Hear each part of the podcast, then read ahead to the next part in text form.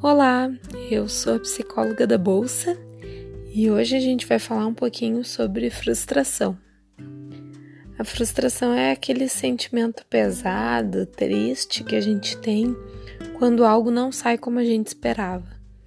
Quando a gente faz uma operação e ela simplesmente não anda conforme o nosso planejado, conforme o nosso setup conforme até a probabilidade, né? A gente entra esperando que seja uh, uma operação lucrativa, que nos traga gain, e na verdade nem sempre acontece isso. Então, diante dessa situação contrária à nossa vontade, a gente fica frustrado, a gente fica desanimado. E a grande questão é como superar isso. Para superar, a gente precisa entender por que surge a frustração, por que surge esse desânimo quando algo sai diferente do nosso esperado. E a psicologia evolucionista, ela surge justamente para explicar isso. Com base então na teoria do Darwin e, na análise assim da evolução da espécie. Esses estudos mostraram que todos os sentimentos têm uma função na nossa vida. A frustração, ela tem a função de nos fazer reavaliar o nosso objetivo. Então, quando a gente fica arrasado por causa de uma operação, o que a vida está nos convidando a fazer é isso, é uma reavaliação do nosso objetivo.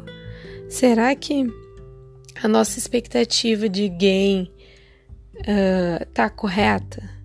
Será que ela condiz com o momento econômico? Ela condiz com o capital que a gente está investindo? Ela condiz com o nosso momento de vida depois de um falecimento na família, uma briga, enfim, o nosso lado emocional fica afetado.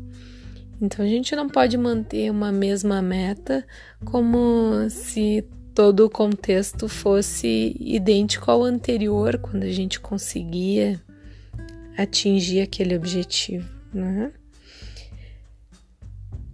Na medida em que a gente vai fazendo essa análise, essa reavaliação do nosso objetivo, a gente vai aprimorando refinando que objetivo é esse.